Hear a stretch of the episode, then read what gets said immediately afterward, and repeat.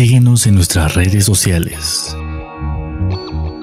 En Twitter como arroba acústica-radio. En Facebook como acústica radio. Y suscríbete a nuestro canal de YouTube, en donde podrás seguir nuestras transmisiones en vivo. Dale voz a tus sentidos.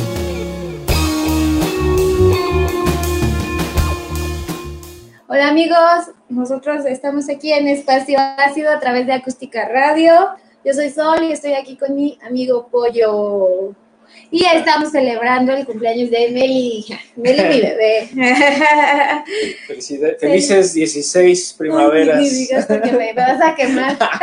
perdón, disculpen, Este, dos primaveras. así.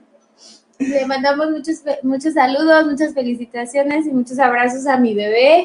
Y también por ahí tenemos, siempre nos reclaman de los saludos pendientes, ¿no? Tenemos por ahí a mi querida Jackie. Hermosa, te mando un beso. A Ale también siempre que nos está viendo y a todos los que nos están viendo y nos escriben, nos escriben de manera privada, nos escriben por el chat, por el este, por, por la página de Espacio Ácido. Los invitamos a que visiten nu- nuestras redes. Y bueno, ayer subimos la, eh, la información de lo que íbamos a hablar hoy. Íbamos a hablar de la invalidación de emociones. Por ahí les compartimos un video de nuestros amigos de Apeirón Atención Psicológica y Psicoanalítica. Está ahí, en la- les, les pusimos la liga para que los visiten y este, pues nos compartieron, nos, nos mandaron un videíto sobre la este, invalidación de emociones. ¿Qué te pareció el video, Puerto? Eh, pues yo creo que es algo que eh, nadie puede negarlo, ¿no? Creo que a todos nos ha pasado y a todos nos ha, y también lo hemos practicado, ¿no? Porque, o sea, nos han dicho y también nosotros hemos hecho esta invalidación de, de emociones.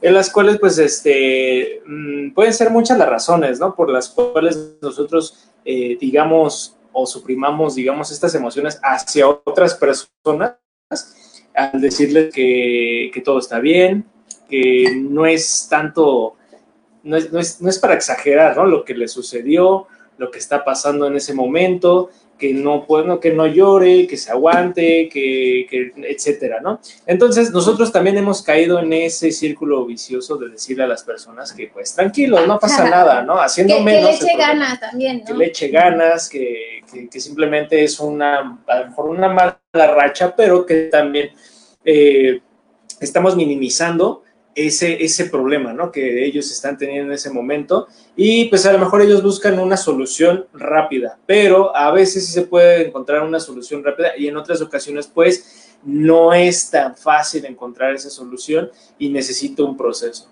el cual ese proceso pues necesita orientación de atención pues este profesional, eh, ir a algunos institutos, trabajar, trabajarse uno mismo también en ciertos aspectos, ¿no?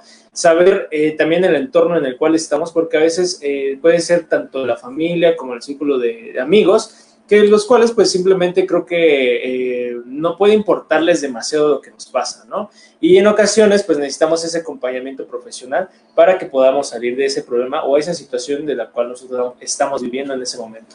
Sí, por supuesto. Entonces, esta parte de la invalidación de, emociones creo que es algo muy inconsciente, es algo que hemos aprendido a lo largo de nuestra vida también, porque eh, de hecho, pues la, la, salud mental ha sido algo muy minimizado, ¿no? Dentro de este, este tiempo y pues las emociones pues mucho más. Entonces, también depende mucho de, de, nuestro contexto social, de nuestro género incluso, ¿no? Que te dicen, tú eres niño, no llores, tú eres niña, pues llora, ¿no? Porque pues, te estás sintiendo mal. Entonces, eh, depende mucho de, de, de todo nuestro contexto, incluso de las costumbres, de nuestra cultura, de nuestra familia, ¿no?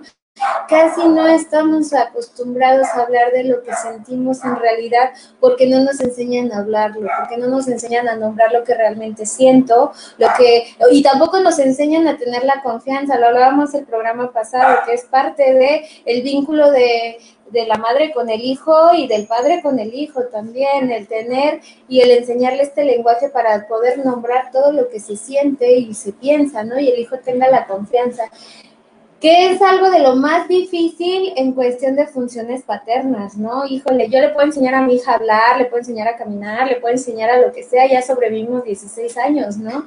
Pero el, este, el hecho de eh, enseñarle a nombrar sus emociones es algo bien cabrón, ¿no? Es algo bien difícil, ¿por qué? Porque pues a veces ni nosotros mismos sabemos hacerlo, ¿no? Y, y queremos enseñar, pues no pero creo que es importante entender que lo naturalizamos demasiado, ¿no? No importa nuestra condición social, nuestra familia, nuestro género, nuestra cultura, simplemente lo normalizamos, lo naturalizamos. Hace ratito, pues yo siempre les digo, ¿no? Esa parte de me caga, la parte cuando dicen échale ganas. O estás triste, pues no estés triste, ¿no? Aguántese. Gracias, me ayudó mucho. Entonces, o sea, se dan cuenta, lejos de aportar, o sea, y no es mala onda, es para que hagamos esta, esta parte de reflexión, lejos de aportar, lejos de apoyar algo, eh, creo que ponemos en conflicto al otro más de lo que ya está. ¿no? Entonces, así como que, bueno, pues mi, mi amigo Pollo me dijo que no estuviera triste, pues sí, pero no saben qué chingado siento. ¿Y cómo dejo de estar triste, Pollo, no?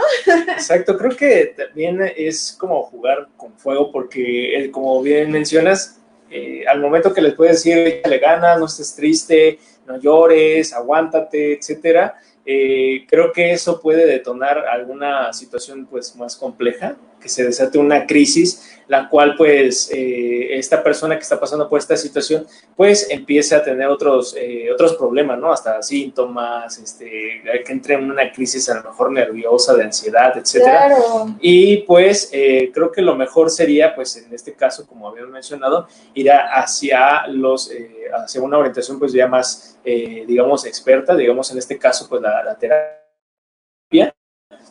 eh, pero también en dado caso que sea una situación, pues a lo mejor, pues ya más, este, no tan, digamos que no, no sea tan, tan de tiempo, ¿no? Sino nada más que sea a lo mejor en el momento, que sea una cuestión a lo mejor que, que, que tengamos que, que, evitar una situación que se pueda eh, comprometer más, pues también ir eh, a refugiarnos posiblemente con personas que sean pues eh, de nuestra confianza, pero también hay que tener en cuenta que pues no a todos pues nos, nos, importan a lo mejor los problemas de otras personas, ¿no?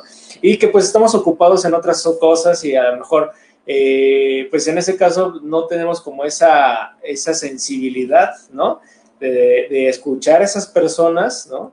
Y que, y que se pueden expresar simplemente por cortar, por nuestro tiempo, por las cosas que estamos haciendo, por nuestras actividades, decimos, ah, sí, sí, está bien, está bien este, pues ahí, este, me dices después cómo te sientes, ¿no? Pero este, échale ganas, todo bien, este, no pasa nada, tú tranquilo, ¿no?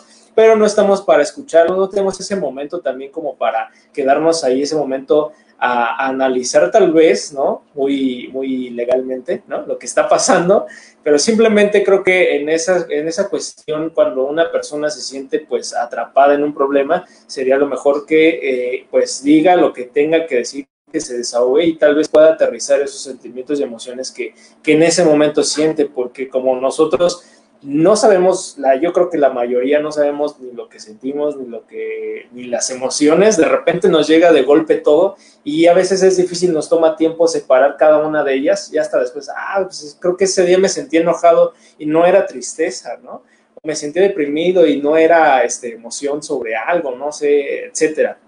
Entonces, al momento de hablarlo, creo que se empieza a aterrizar todo, a sentarse todo y empezar a separarse todo lo que nosotros sentimos en ese momento.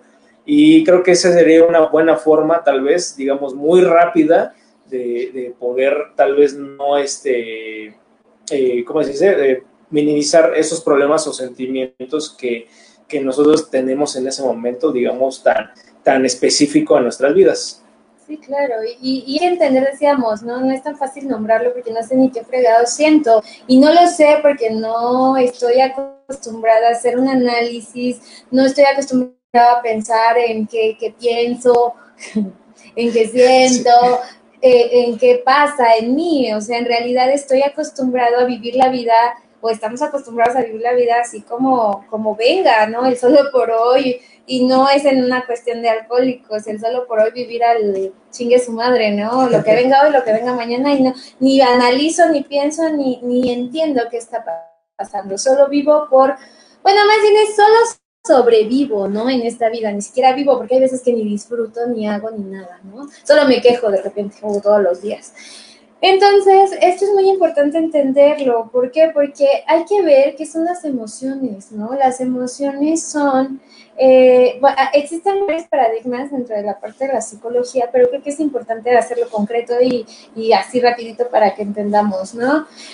Las emociones, desde lo que yo he visto, no sé tú, yo, pero yo, yo lo he visto, yo lo que he entendido de, de esta parte, es justamente que todo este, eh, es, estas reacciones fisiológicas que tengo en mi cuerpo, ¿por qué? Porque se, se producen este, todos los tipos de neurotransmisores que tengo, tanto de la felicidad como de los demás, eh, están, eh, se, em, ¿cómo se, se me fue la palabra? Perdón se estimulan por un estímulo externo, ¿no?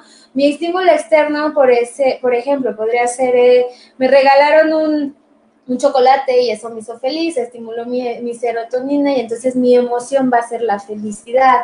Otro estímulo puede ser que me peleé con mi novio y entonces me dijo algo que no me gustó, estimula por ahí o, o, baja mis niveles de serotonina y de dopamina y cuál va a ser el resultado, pues que estoy enojada. Otro va a ser que a lo mejor me dan una noticia de alguna muerte, de alguna pérdida, igual, o sea, mis neurotransmisores juegan ahí un papel en mi sistema nervioso y van bajando, entonces el resultado va a ser la tristeza. Lo hablábamos también creo que en algún programa que si ustedes veían la película de Intensamente, es así como un referente súper, súper claro para entender qué son las emociones, ¿no? Y que tenemos emociones básicas y que no hay que confundirlas con los sentimientos, como el, los sentimientos que ya son constructos sociales a través de mi historia de vivencia, ¿no? Por ejemplo, el amor y el odio son sentimientos que yo le voy poniendo el significado de, de acuerdo a mi experiencia y a lo que voy viviendo y a lo que voy nombrando y a todo esto, ¿no? Pero bueno, eso ya son otros temas donde hablamos del el amor no existe parte 50, ¿no? Entonces, ¿por qué el amor no existe? Pero bueno, que son muy distintas de las emociones. Podemos hablar, por ejemplo, de las emociones en cuanto al enamoramiento. El enamoramiento puede ser una serie de emociones que se conjuntan. ¿Por qué? Porque tengo el sistema nervioso tan estimulado, porque esa persona me causa tantas cosas que se, se le nombra enamoramiento porque porque se mueve todo en, en mí desde mi parte neuroquímica, ¿no? Química, eh, saliendo desde el mismo olor, ¿no? Que, que, que causa esa reacción química internamente en nuestro cuerpo, que, que, es como si fuera una droga, ¿no? Empieza, o sea, lo, olemos ese, ese, ese químico, digamos, natural de nuestro cuerpo, podría ya ser desde sudor o amplificadores como los perfumes, ¿no? Entonces, ese, ese, olor llega y se incrusta en nuestros neurotransmisores y empieza a crear ese, esa, esa reacción química, la cual pues es tan agradable y placentera como a lo mejor los que llegan a fumar, ¿no? Que fuman un cigarro y sienten ese placer de, de, estar fumando. O se meten cualquier droga, ¿no? Las drogas, el alcohol cualquiera de esas sustancias o sea, llega a hacer eh, esta reacción química como el olor, el mismo olor de, que, que, desprende una persona. Entonces, esto causa este placer en nuestro cuerpo que pues nos hace sentir pues bien, ¿no? Nos hace sentir felices, eh, nos hace sentir que no hay eh, a lo mejor problemas, que podemos hacer más cosas, ¿no? Por ejemplo, cuando la gente llega a estar este, pues ebria o, drogada, pues llega a ser... Qué, qué feo, qué feo por esa gente llega a hacer cosas que a lo mejor pues, ni en su sano juicio pues lo llega a hacer, ¿no? Que llega a hablarles a otras personas simplemente por el, el hecho de, de, estar este, bajo los influjos del alcohol o que se meten alguna droga y de repente ya están arriba de un puente este, equilibrándose ahí, ¿no? En los tubos y todos dicen, ¿qué, qué le pasa a ese, ese, muchacho, ¿no? Que se baje de ahí, ¿no? Y pues se creen Superman, se creen una araña o creen que pueden volar, que pueden saltar, que no les va a pasar nada. Entonces, eh, pero eso ya sería como en, en, dosis, pues a lo mejor un poquito ya más excesivas, que ya pierdan el conocimiento y pues simplemente están actuando por, por inconsciencia, ¿no? Y, y, y ya cuando eh, justamente sucede esta reacción química como el enamoramiento, ¿no? La eh, peor de todas las reacciones químicas. Creo que sí es la peor que nos puede pasar. Sí, porque. y es en serio. Porque llega como quien dice a pendejarnos, ¿no? Pero, pero conscientemente, o sea, estás consciente. Yo, yo lo hablo mucho y creo que lo hablamos aquí también y se lo hablo mucho con mis pacientes, ¿no? Eh, está más cabrón enamorarte que. No digo que el drogarte sea permitido, sea legal o sea bueno pero cuando te enamoras, es un círculo vicioso, porque si te enamoras y no funciona o tienes unas expectativas muy altas, o bueno, ahí hay problemas muy cabrones, te lleva a esta parte de, del consumo, ¿no? Yo trabajo con un grupo de chicas y trabajo con un grupo de... y trabajo con un grupo de chicos, ¿no?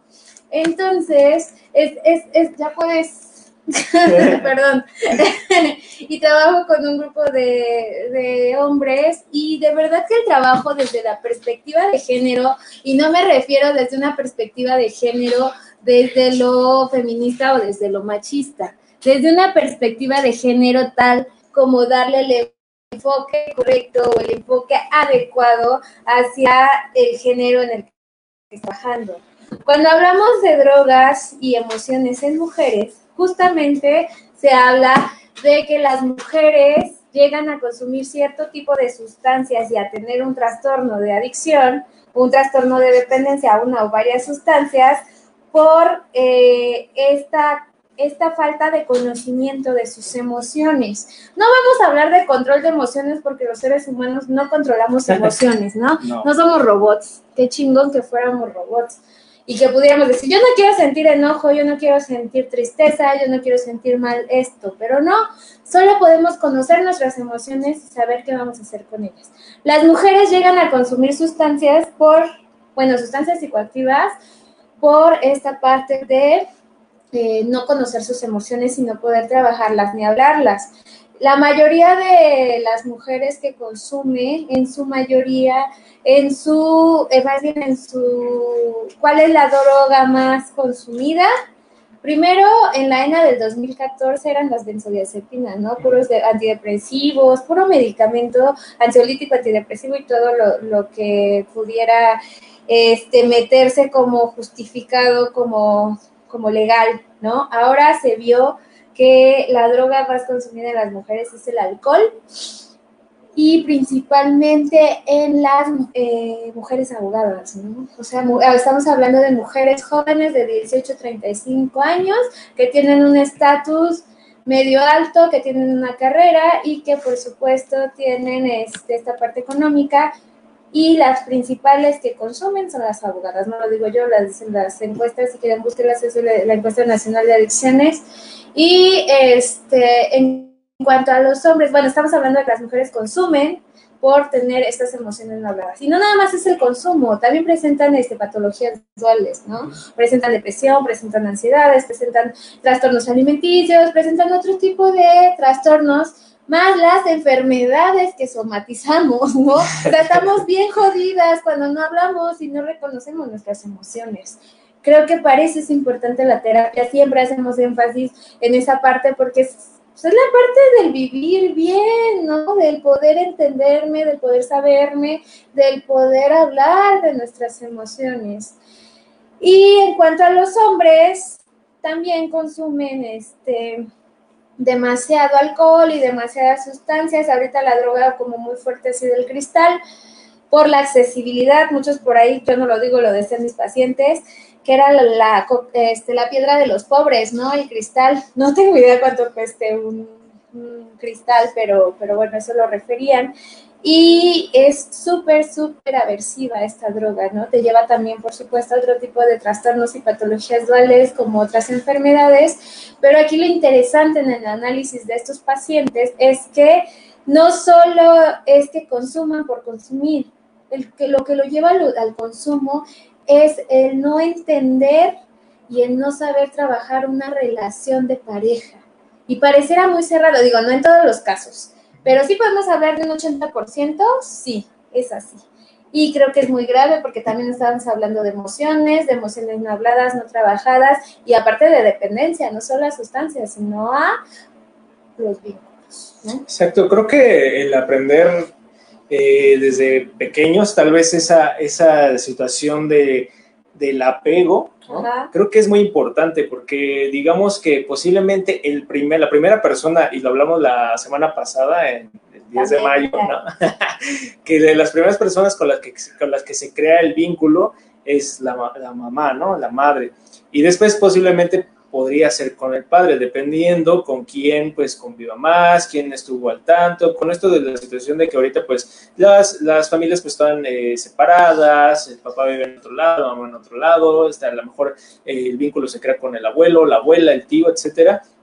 Eh, creo que aquí también se debería de manejar esa situación de, del apego, porque de pequeños creo que todos pues tenemos una, una información, pues a lo mejor nosotros distorsionada, ¿no? Porque somos muy pequeños tal vez para entender ciertos conceptos y de cómo se vive y cómo se vive y cómo lo, viven otras personas ya adultas y cómo tomamos ese ejemplo para eh, nosotros continuarlo. Entonces, depende de nosotros simplemente desviarnos, pero obviamente no es fácil desviarnos y tener esa, ese, ese otro ejemplo que nosotros podamos seguir o crear nuestro propio camino en el cual digamos, ah, yo creo que eh, mi situación de apego hacia mi familia, hacia mi pareja, los hijos, eh, etcétera, o hacia incluso objetos, pues no es sana, ¿no? Porque ya te empiezas a, lastimar tú solo, empiezas a preocuparte por otras personas, eh, por el, simplemente, eh, simplemente hecho de, estar siempre sabiendo de esa persona, ¿no? De dónde está, qué estará haciendo, con quién está, dónde fue,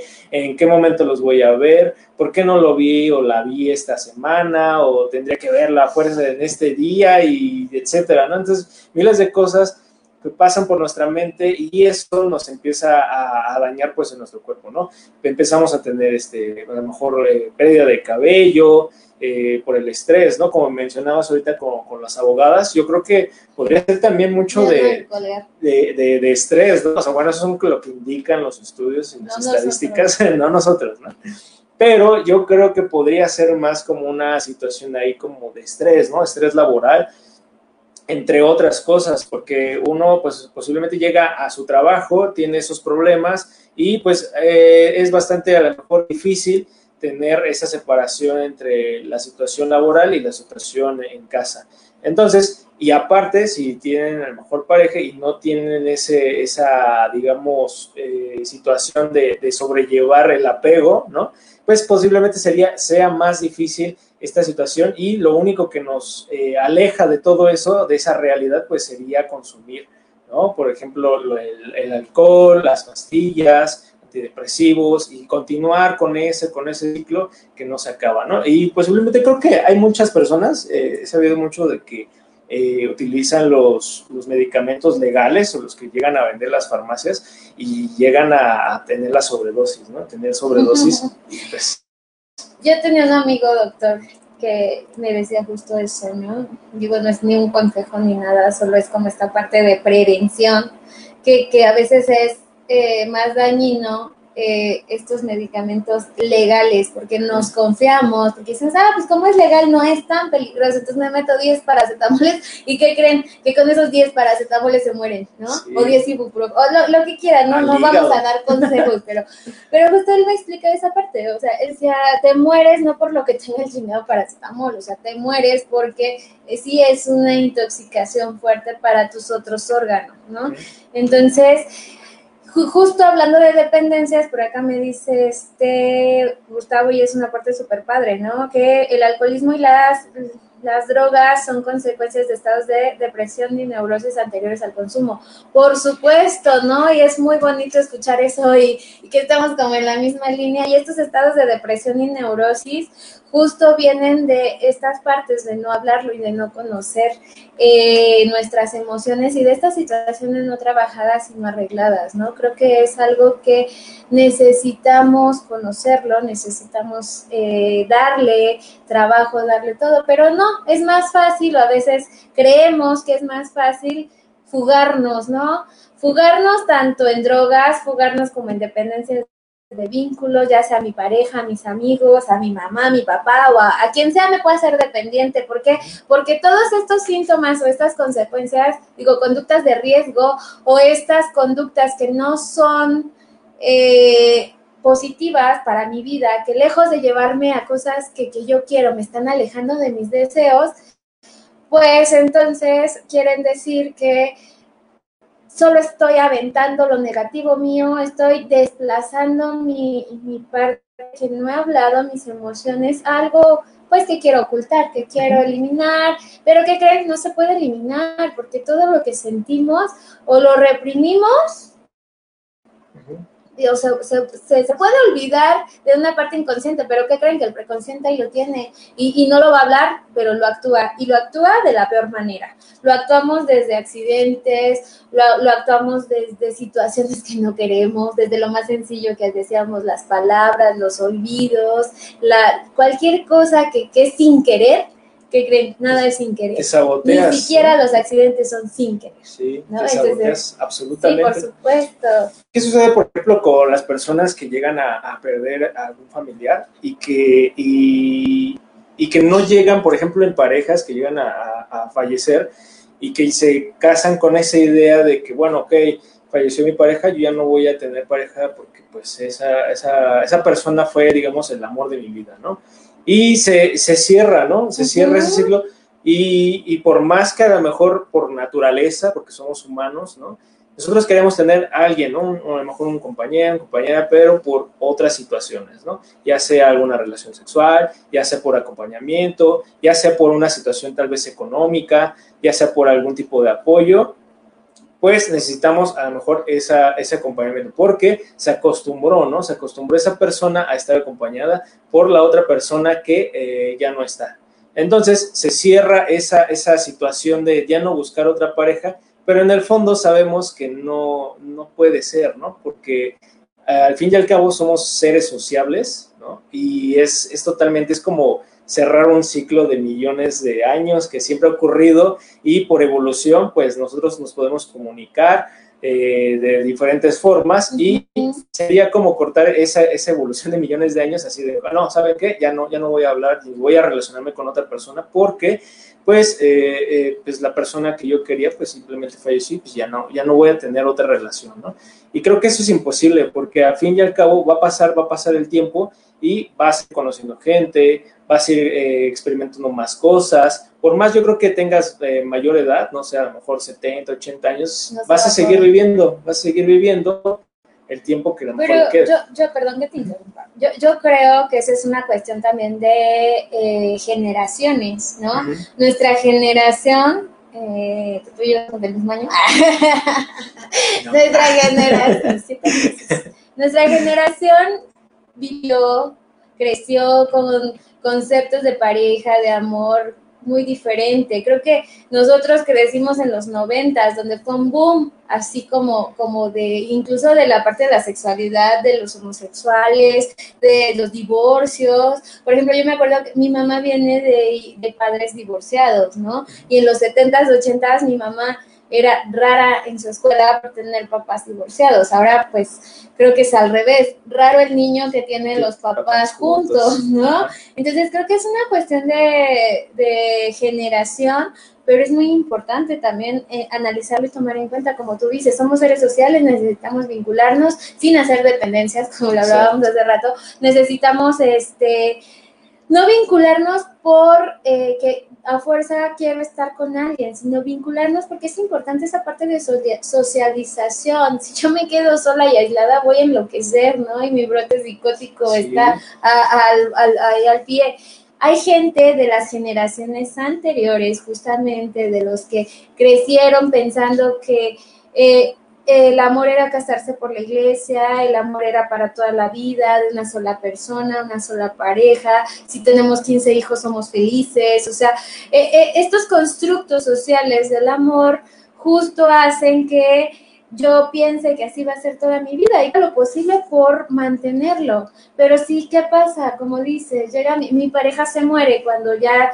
yo tenemos, no sé, 40, 50 años y ya no veo una vida completamente con él.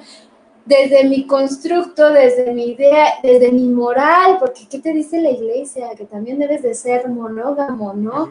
Desde la ciencia se dice que el ser humano es polígamo naturaleza completamente, ¿no? No somos de una pareja, ¿por qué? Porque pues tenemos esta parte instintiva. Lo que aquí pasa y la diferencia que tenemos, que tenemos una sociedad, que tenemos leyes, que tenemos un criterio, que tenemos decisiones donde digo yo, quiero estar con una, con tres, ¿no? Ahí ya es cuestión de cada uno, pero por naturaleza somos polígamos. Eh, la iglesia te dice, no, la iglesia dice que te tienes que casar y que debes de ser, de una sola pareja y que debes de este, ser para toda la vida, esté o no esté, cuerpo presente o no, ¿no? Entonces hay gente que, principalmente las mujeres, y esto es una condición también muy de, de género, de sexo, las mujeres aguantan sin tener una pareja muchísimo tiempo y así se pueden morir. El esposo se muere y ellas tienen 40 años y jamás tuvieron una pareja, pero el hombre no casi no puede estar solo en ese sentido. Y bueno, esto de la mujer se vuelve melancolía, ¿no? Porque ya es un duelo no trabajado, por supuesto. Un duelo es una pérdida muy, muy, muy fuerte para nosotros, en donde se tiene que trabajar y pues aproximadamente de seis meses a un año, pues tenemos este duelo, lo trabajamos, lo entendemos, lo, lo cerramos y seguimos con nuestra vida. ¿no? Una persona que, este, que nos alcanza a entender y a ver este duelo, a trabajarlo, se convierte en melancolía y entonces siempre le voy a estar llorando, siempre le voy a estar eh, añorando, siempre voy a estar queriendo que esa persona siga conmigo y entonces lejos de enfocarme en hacer y seguir mi vida, le voy a estar viviendo en el pasado. Esa es como un poquito la melancolía. Y creo que eso es muy feo porque las personas se estancan en su pasado y de ahí no hay más. Entonces, justamente ahí también la importancia del trabajo en terapia con los duelos. Y, con todo tipo de duelos es importante, no solo con los que más nos pegan, ¿no? Sí, exacto. Y creo que hay personas que tanto se aferran, digamos, a, esta situación de, del apego hacia otra pareja, bueno, hacia su pareja, ¿no? Y, o a situaciones familiares, ¿no? Que también dicen, no, es que yo, ¿cómo me voy a alejar de mi familia? ¿No? Es que ellos me apoyan, pero creo que a veces hay familias en las cuales creo que te hacen más daño de lo que te pueden ayudar, ¿no? Pero sigues... Hablábamos de las familias tóxicas. Entonces, llega un momento en que también ese, existe ese apego también de, pero es que ¿cómo voy a dejar a mi familia? ¿Cómo voy a dejar de apoyarlos, no? Este, aunque ellos a lo mejor nunca te apoyen, siempre te, no sé, te saquen de planes, etcétera. Siempre, siempre pasa que, que, que una vez que tú te despegas de ya sea una pareja tóxica, del apego, de que te olvidas a lo mejor de esta pareja que falleció, que te alejas de la, de la familia que, a lo mejor nunca te, de, que no te ayuda mucho, que te perjudica más de lo que te puede ayudar. Creo que cuando se, se despegan de esa, de esa parte, mejoran la situación de vida, ¿no? Empiezan a encontrar trabajo, hacen las mejores cosas, eh, su, su, aspecto físico mejora, este, incluso pueden hasta dejar de consumir alguna sustancia, porque pues el mismo entorno los, los acercaba ¿no? a esa situación.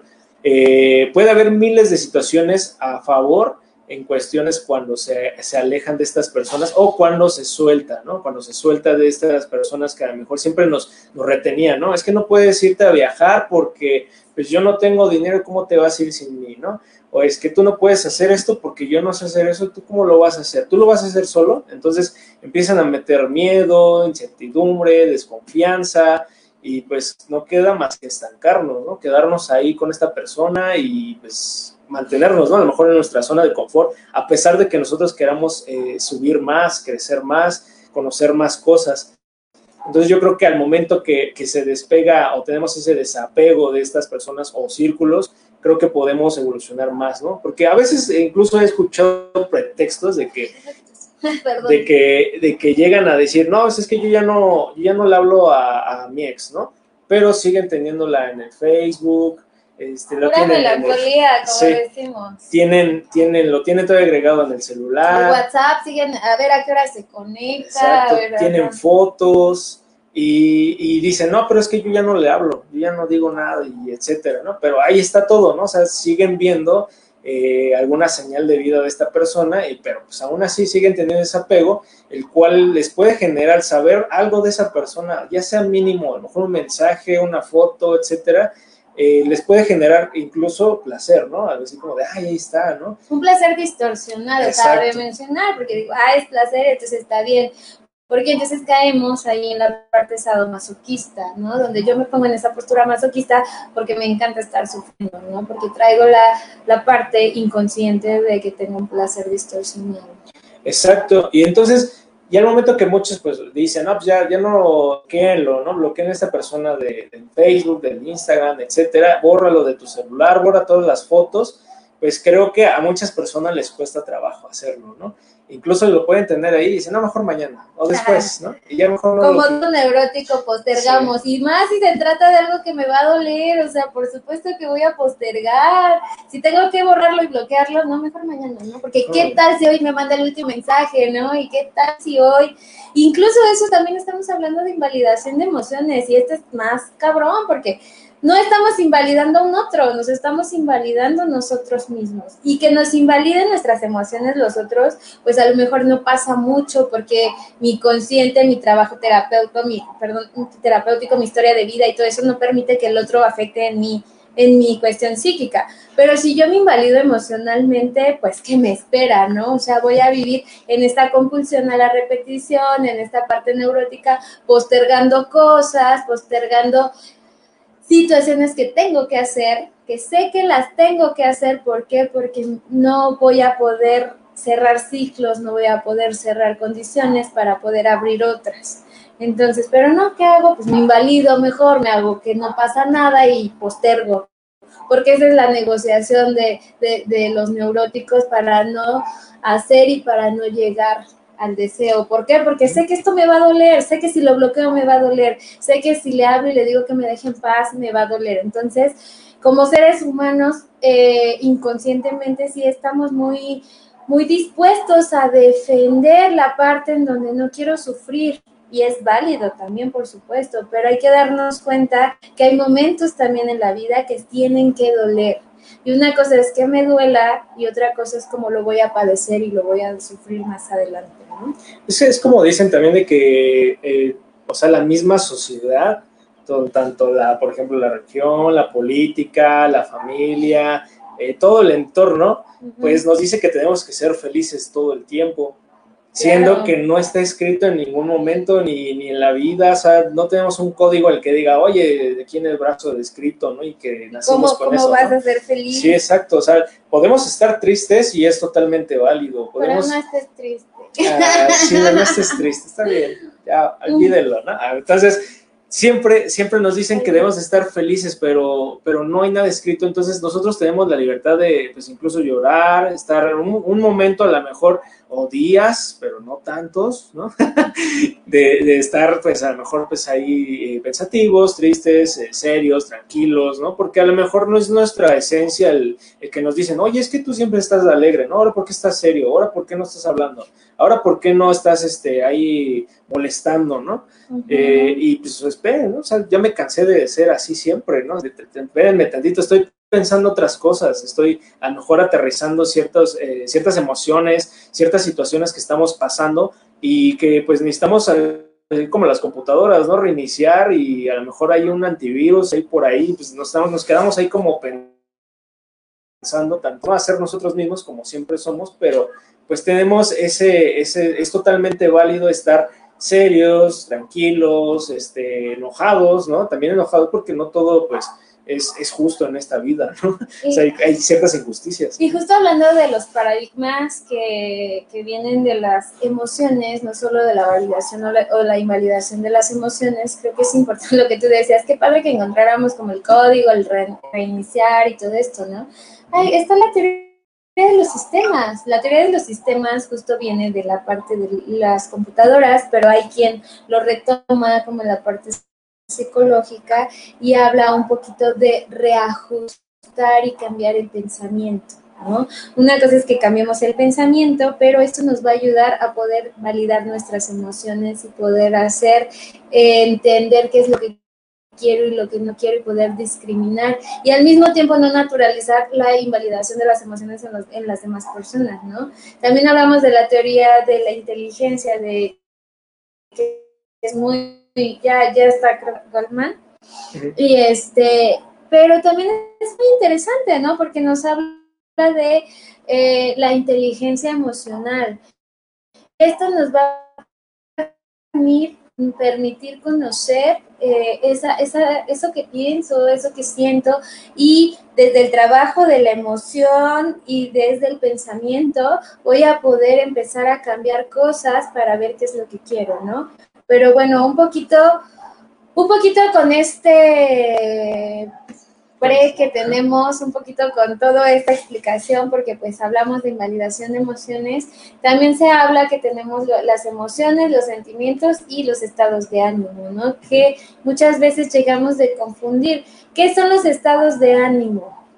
Pues los estados de ánimo son eh, también estas condiciones que el ser humano tiene en momentos específicos que lo llevan a reaccionar de, algunas formas desde las emociones y los pensamientos, ¿no? Por ejemplo, es algo muy claro en el trastorno bipolar, se detecta trastorno bipolar cuando hay dos estados de ánimo muy, muy claros, ¿no? El eufórico y el distímico. Cuando estoy eufórica, híjole, quiero hacer todo, tengo fuerza de todo, tengo ganas, quiero gritar, bailar y hacer mil cosas a la vez.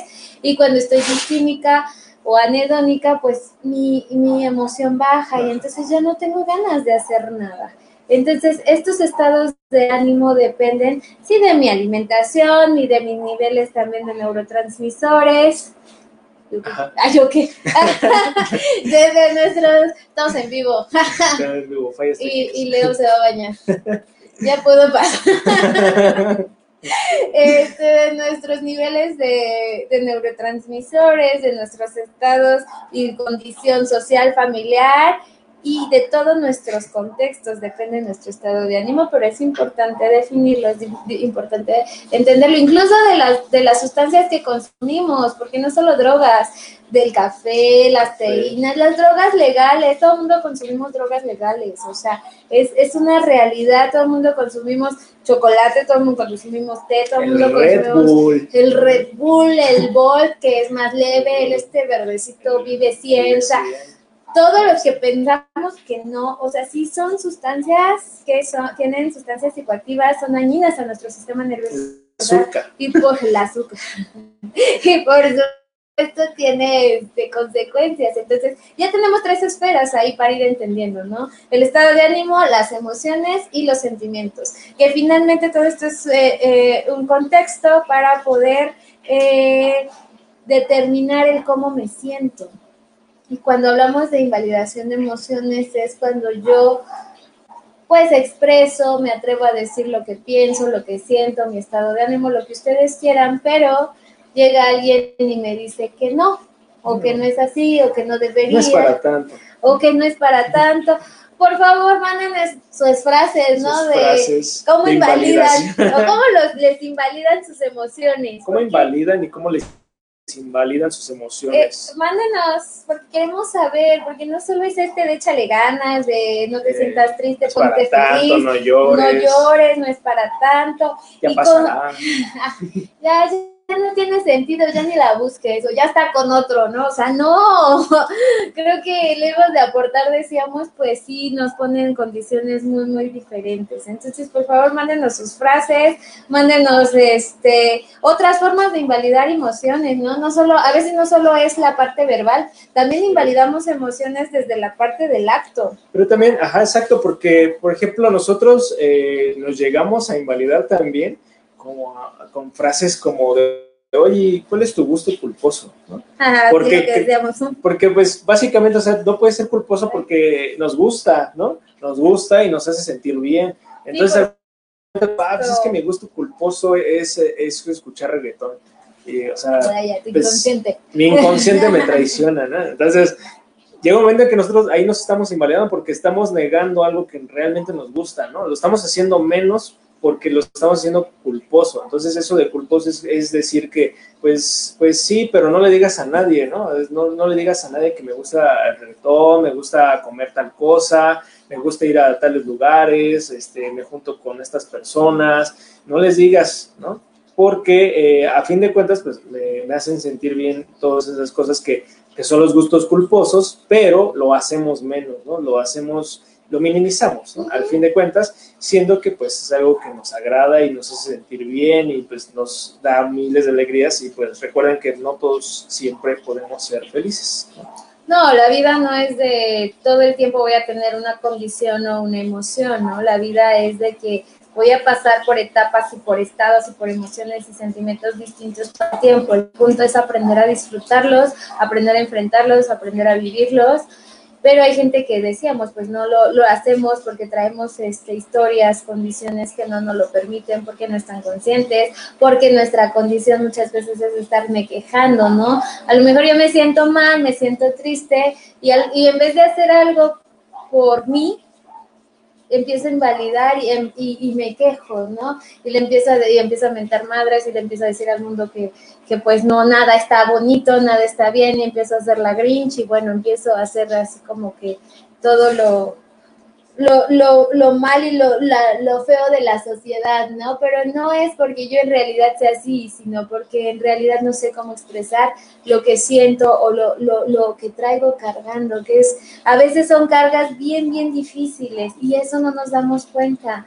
El empezar a liberar emociones o hablar de emociones, de nuestras emociones, nos va a ayudar a liberarnos de una forma tan grande que a veces ya ni nos vamos a enfermar, ni vamos a hacer acting out, ni vamos a tener accidentes. Y digo, no porque la vida sea mágica, sino porque nuestro mismo inconsciente nos va a llevar a esta felicidad o a este deseo donde nos va a costar, sí, por supuesto, siempre nos va a costar y como decías, no vamos a estar felices, pero sí vamos a ir por ese camino como más pegado hacia donde yo quiero que al que me dicen todos los demás. Sí, exacto, es como todo el rebaño, ¿no? Todos tienen que ir hacia donde van todos creo que también es válido tener otras opciones, otro, otro tipo de criterio y para esto creo que hay que empezar a conocer otro tipo de cosas de las cuales pues nosotros hemos eh, vivido siempre con todos esos argumentos desde que pequeños pues nos, nos inculcan eh, y comenzar pues nosotros una, un, digamos, una, una vida aparte, ¿no? O sea, como el, conocer ciertas cosas que nos hacen sentir bien y no porque la familia, la novia, el novio, etcétera, nos diga que está mal o que puede ser peligroso, eh, siendo que a lo mejor son personas que tampoco lo han experimentado esas, situaciones, pues nosotros vamos, vamos a dejar de, de, de hacer ese tipo de cosas que, que creemos que podemos hacer y que creemos también o sabemos que nos hacen sentir bien. Entonces creo que a partir de, de, un, de un momento, yo creo que cada uno de todos, de todas las personas, va a llegar a ese momento en el cual va a empezar a desprenderse, ¿no?